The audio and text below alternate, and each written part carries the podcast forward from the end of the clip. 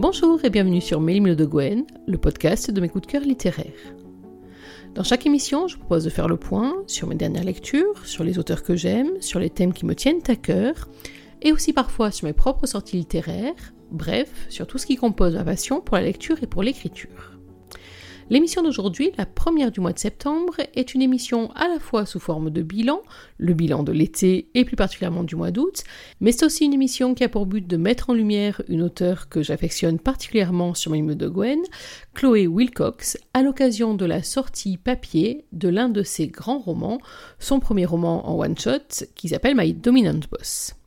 Avant d'en arriver là, bilan, je vous disais, du mois d'août, je suis assez contente, j'avais fixé une liste de lecture un peu délirante, je suis pratiquement arrivée à la tenir, alors je suis arrivée à la tenir en quantité, puisque j'ai lu euh, quelque chose comme 14 ou 15 romans, et c'est ça, 14 chroniques sur Mélimino de Gwen. Un petit peu déçu de moi parce qu'il y a deux romans que j'avais prévu de lire et que je me réjouissais à l'avance de lire et qui pour l'instant sont toujours dans ma palle.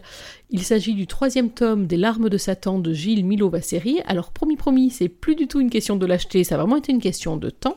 Et il s'agit aussi du Testament ligérien de Philippe Fournier, dont j'avais découvert euh, sur la page de J. Stanier le teaser et il me fait toujours autant envie, il est toujours dans ma palle, il m'a juste manqué un petit quelque chose en termes de temps. J'espère arriver à me rattraper très très prochainement. Dans les lectures qui arrivent, alors je vais pas trop m'avancer cette fois-ci pour ne pas me retrouver à nouveau euh, coincé. Euh, je suis là en train de finir le dernier roman de Théo Lemâtre, un roman dont je parlerai très prochainement, euh, qui est très très déroutant mais dans lequel je suis bien accrochée. Ensuite, il y aura Il Protect You de Anne Cantor à l'occasion de sa ressortie. Et puis, je vous raconterai après les autres romans qui sont dans ma palle. Sur le mois de septembre, j'étais un petit peu moins gourmande, enfin en principe, après on n'est jamais à l'abri, on parle de moi quand même. Été un petit peu moins gourmande donc parce que ben, le travail reprend ses droits après euh, six mois à la maison, et donc j'espère arriver à vous proposer, et sur Mélimon de Gwen le site, et sur le podcast, des émissions équivalentes en quantité, et je l'espère en qualité. Aujourd'hui donc je vous parle de Chloé Wilcox. Alors Chloé Wilcox, elle fait partie des auteurs de la team addictive, elle fait partie euh, un peu comme les Emma Green de la première euh, vague d'auteurs addictives que j'ai découverte il y a quelques années.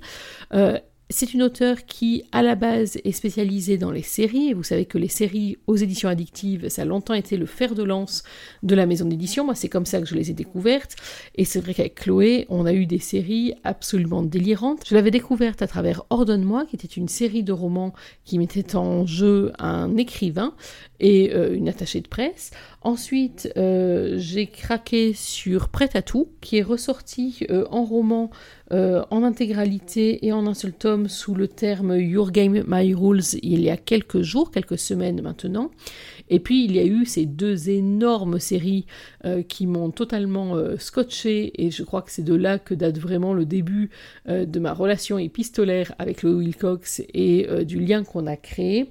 Il y avait eu d'abord White Love, Bad Boy et Secret Girl, euh, qui était un très très beau roman qui avait entre autres pour euh, enjeu, parmi les enjeux en tout cas, la question du harcèlement. Et c'était une grosse réussite. Et c'est vraiment un roman sur lequel, euh, dans chaque épisode, j'ai haleté euh, en attendant la partie suivante.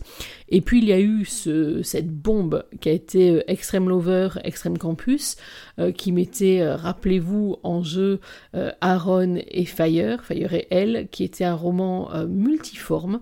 Alors c'est vrai que moi j'ai eu la chance, mais vraiment la chance de le découvrir en série. Il y avait eu deux saisons, une de 5, une de 4 tomes, donc 9 tomes au total, et euh, avec un double cliffhanger. Et surtout, euh, je disais à Chloé un jour, on en discutait ou on commentait l'un de ces épisodes, que l'une des chances vraiment que j'avais eues en lisant euh, ce roman, c'est de l'avoir lu en série. Alors je sais que certaines lectrices n'aiment pas trop la série parce qu'il y a cette frustration dans l'attente. Moi, d'une part, j'adore ça, mais surtout, il y avait tellement de thèmes abordés au fur et à mesure de cette série que euh, finalement j'aimais bien, en tout cas mon petit cœur a bien aimé pouvoir digérer, se remettre. Euh, je pense entre autres à un tome, je crois que c'est au début de la deuxième saison, il me semble que c'est ça, euh, où Fire raconte ce qui lui est arrivé, ce qu'il a façonné en tant qu'individu, où on a aussi tout un tas de débats de société, ou en tout cas de, de thèmes de société extrêmement forts, sur l'homophobie, sur l'avortement des jeunes, sur etc. Enfin il y en avait il y avait une telle densité dans les émotions que j'ai fait le yo-yo émotionnel de manière assez intense tout au long de ma lecture. Et c'est vrai que finalement, le fait de pouvoir redescendre en pression et me donner un tout petit moment euh, avant d'attaquer la suite, bah, c'était pas si mal. En tout cas, quoi qu'il en soit, ce Extreme Lover, Extreme Campus, euh, si vous n'avez pas encore lu, vraiment une grosse découverte. Alors c'est vrai que je, euh, je relis rarement les romans que j'ai lus en série sous leur forme intégrale. Euh, je sais que parfois certaines trouvent que bah, finalement il y a un petit peu de redondance puisque nous on a la chance d'avoir ces épisodes où on nous rappelle un peu où on en est, mais vraiment foncez dans ce roman-là. Alors c'est un pavé. Remarquez, en tant qu'auteur de pavé moi-même, ça me fait pas peur, mais euh, vraiment n'hésitez pas.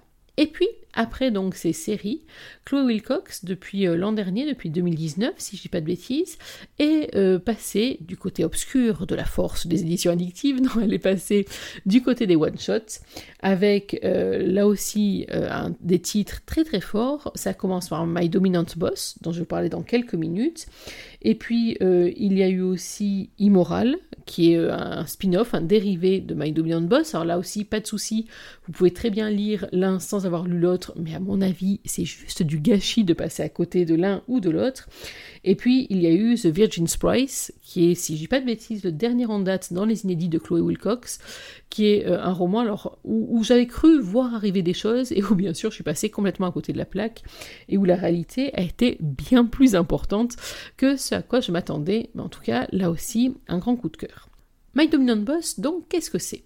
Au-delà d'être, je vous l'ai dit, le premier roman en one-shot de Chloé Wilcox, c'est une romance brûlante. Et alors, c'est très intéressant parce que au moment où Chloé euh, l'a édité, elle expliquait euh, en différentes interviews qu'elle avait voulu, six ans après Ordonne-moi, repartir sur une question de domination. Or, si on repart six ans euh, avant, on est en 2013 par rapport à la sortie initiale de My Dominant Boss, on est en plein dans le surf de la vague 50 nuances, etc., où finalement les romans sur la domination étaient très très à la mode. Et puis, euh, ce qu'il y a d'intéressant dans, dans la démarche de Chloé, c'est qu'elle a voulu en fait revenir six ans après sur cette thématique de la domination-soumission, sachant que on a mûri en âge, qu'on a aussi mûri en lecture. Je ne sais pas si ça a fait le coup. Euh, on a eu l'occasion d'en reparler cet été avec différentes lectrices euh, de ces romans qu'on a lus au tout tout début de notre grande phase romance et qu'on reprend après. Alors c'est vrai pour tous les romans en soi. Euh, c'est vrai que moi il y a des romans, je l'ai dit déjà à plusieurs reprises, des romans de mon adolescence, des romans qui ont été fondateurs, sur la nuit des temps de Barjavel Le Rouge et le Noir ou Les Hauts de Hurlevent, que j'ai une vraie hésitation à relire parce que j'ai peur de ne pas ressentir le même bouleversement que ce que j'avais pu euh, ressentir à l'époque. Et euh, là, dans le, la démarche de Chloé, c'est vrai qu'il y a eu cet aspect très intéressant de se dire, on repart sur un thème qu'on a l'impression d'avoir déjà vu et revu il y a quelques années, c'est-à-dire euh, qui, est passé un petit peu d'habitude ou de mode, même si j'aime pas beaucoup ce terme, et est-ce qu'on arrive toujours à réécrire dessus? Alors, petite confidence, oui je sais, je vous donne déjà une clé avant même d'attaquer.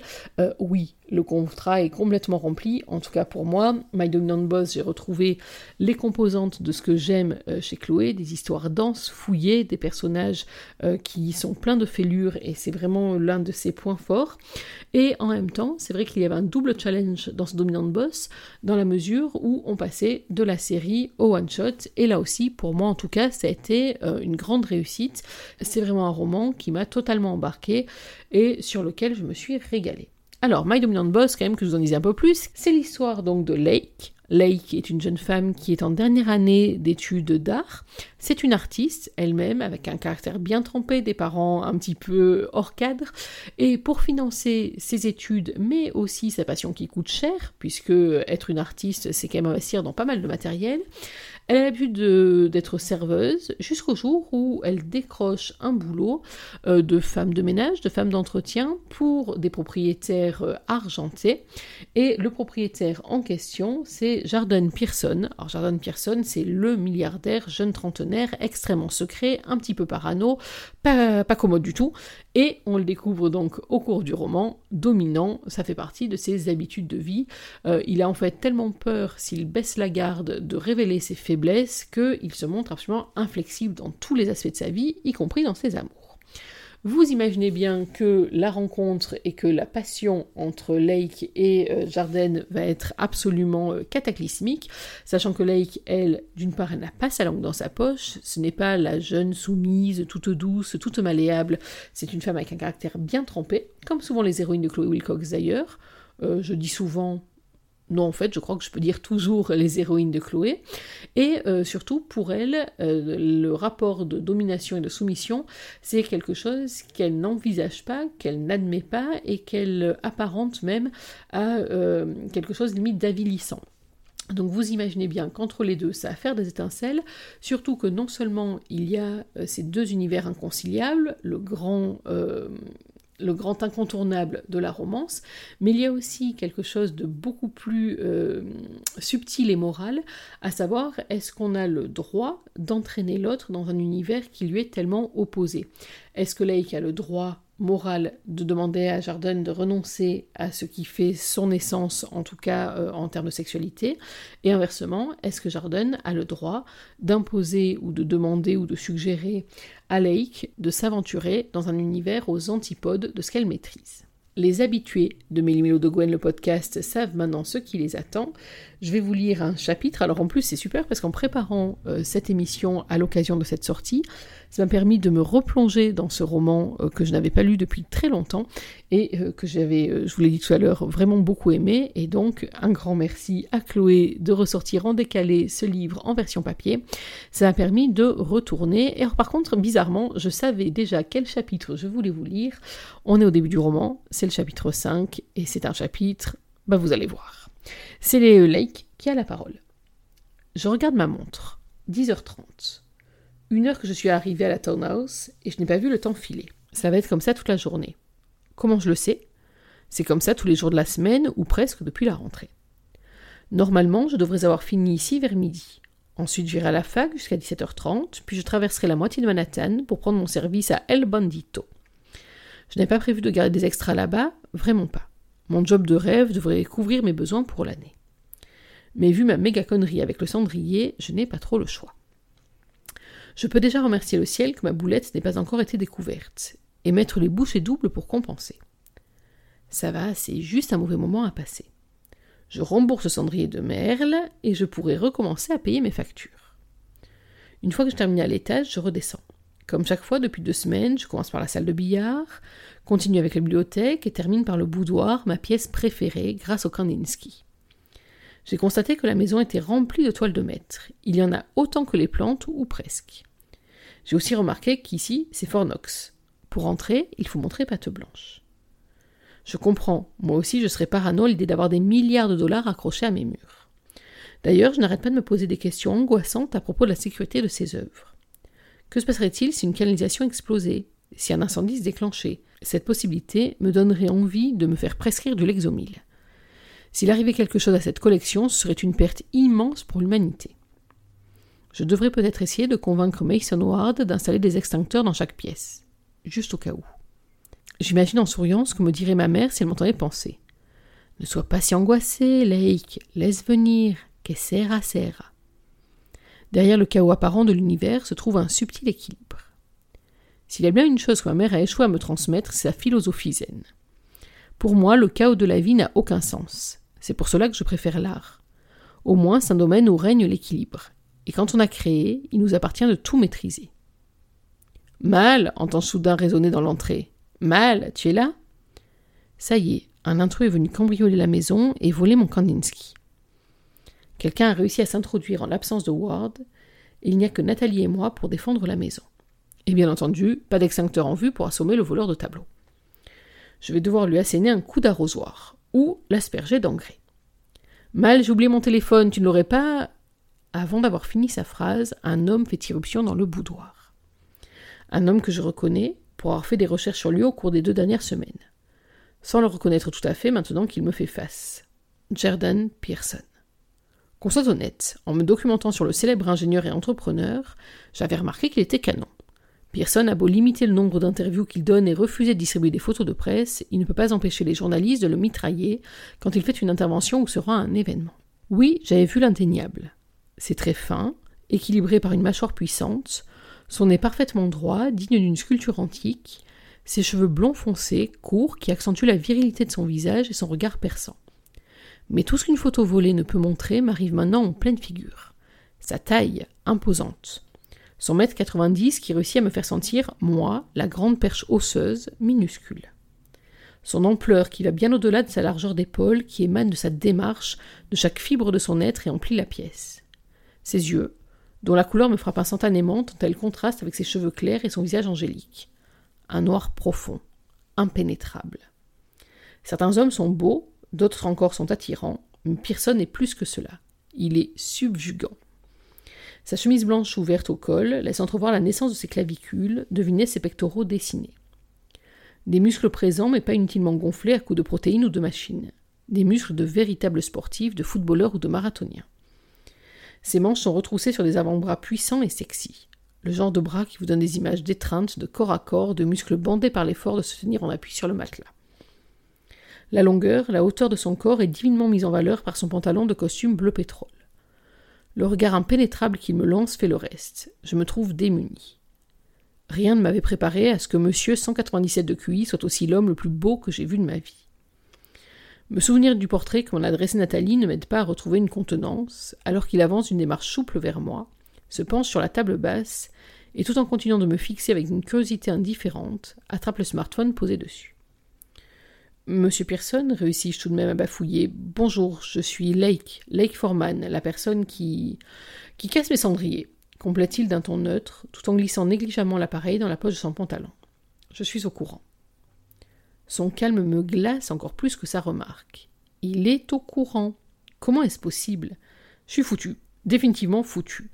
Je ne peux absolument pas me permettre de perdre ce travail et de me retrouver en plus avec un procès pour dégradation de biens. Jouant le tout pour le tout, je commence à me confondre en excuses piteuses, blâmant tour à tour mon équilibre précaire sur mes talons, ma mauvaise étoile, ma maladresse proverbiale, tout en me rendant compte que parler de mes deux mains gauches n'est peut-être pas la meilleure façon pour moi de conserver mon travail. Ce que je veux dire, bafouillais c'est que si je me suis abstenu de rapporter immédiatement l'incident, ce n'est pas par malhonnêteté. Je voulais seulement retrouver le même cendrier avant d'en parler à M. Ward, afin de pouvoir lui proposer une solution concrète de remplacement. Ça m'étonnerait que vous y arriviez, c'est un Foscari. Série limitée à seulement 100 exemplaires et étant forgé à la main, chaque pièce est unique. Mais il en existe un, pour ainsi dire identique, à vendre chez un antiquaire de Tribeca. Il coûte 2800 dollars. Si vous me laissez le temps de réunir cette somme, je pourrais. Amatrice de design et d'art? m'interroge Arden, personne enfonçant les sourcils. Je ne sais pas, c'est une bonne ou une mauvaise chose? Je comprends mieux le temps que vous passez devant mes tableaux à rêvasser au lieu de travailler, ajoute mon charismatique patron avec une pointe de causticité. Ok, c'est une mauvaise chose. Je rougis de plus belle. C'est vrai que je ne peux pas m'empêcher de regarder ces tableaux, fascinés à la fin de chacun de mes services. Notamment le Kandinsky, que j'ai pris l'habitude de contempler avant de ranger mon matériel et de quitter la townhouse. C'est devenu un rituel secret, un petit instant qui recharge mes batteries avant que j'aille affronter le reste de ma journée. Mais comment est-ce que personne n'est au courant, pour le cendrier aussi d'ailleurs? Il n'y a qu'une seule réponse possible qui me frappe de plein fouet. Vous espionnez vos employés demandai-je en ayant du mal à masquer à quel point je suis choqué. Mes quatre grands-parents étaient des bitniks. Ils ont élevé deux babacools, un professeur d'histoire de l'art rêveur et une artiste tisserande pragmatique qui se sont rencontrés à la fac, sont tombés amoureux et ont tout plaqué pour s'installer à la campagne. Ma mère élève les alpagas qui fournissent la laine dans laquelle elle réalise ses tapisseries prisées dans le monde entier. Mon père bricole, chine et aménage la maison en véritable esthète. Ils mangent bio, sont de toutes les manifestations, et nous ont élevés mes sœurs et moi selon certains principes, parmi lesquels il n'y a rien de plus précieux que la liberté. Inutile donc de préciser que la notion de vidéosurveillance n'a pas exactement bonne presse chez moi. Je surveille la sécurité de ma collection, rétorque Pearson, en désignant aux quatre coins de la pièce des caméras si minuscules que jamais je ne les aurais remarquées moi-même. C'est précisé dans votre contrat, lisez-le la prochaine fois. Comme ça, vous saurez également que votre tenue est censée être exemplaire. Et là. Il s'approche encore. Pendant ce temps, je cherche à affolé ce qu'il dérange. Une tache sur mon chemisier, un trou dans mes collants, mais alors que Jardine Personne se poste face à moi et me domine de toute sa hauteur, je me fige. Son odeur me foudroie un éclair dans le bas de mon ventre, dans le creux de mes reins. Cuir, bois fumé, pain. Ce n'est pas qu'un parfum, c'est lui. Il sent comme cela. Il sent comme cela, et ça me trouble. Aussi, quand il s'empare d'un de ces épis qui, me font criser chaque matin au moment d'essayer de discipliner ma tignasse, quelque chose s'embrase. Craquement d'allumettes. Mes seins sont en feu et mon cœur s'emballe. C'est si puissant que je ne peux m'empêcher de penser que cela se voit forcément. Phéromones, pupilles dilatées ou autre, l'effet qu'il me fait, il doit forcément le percevoir. Cette certitude achève de me faire perdre mes moyens. C'est à vos risques et périls bafouillais dans une tentative désespérée pour couvrir le bruit de mon cœur qui bat la chamade. Si je lis le contrat, je risque de me mettre à tout contester. Ça va commencer par cette histoire de caméra, puis je vais finir par proposer un casual Friday.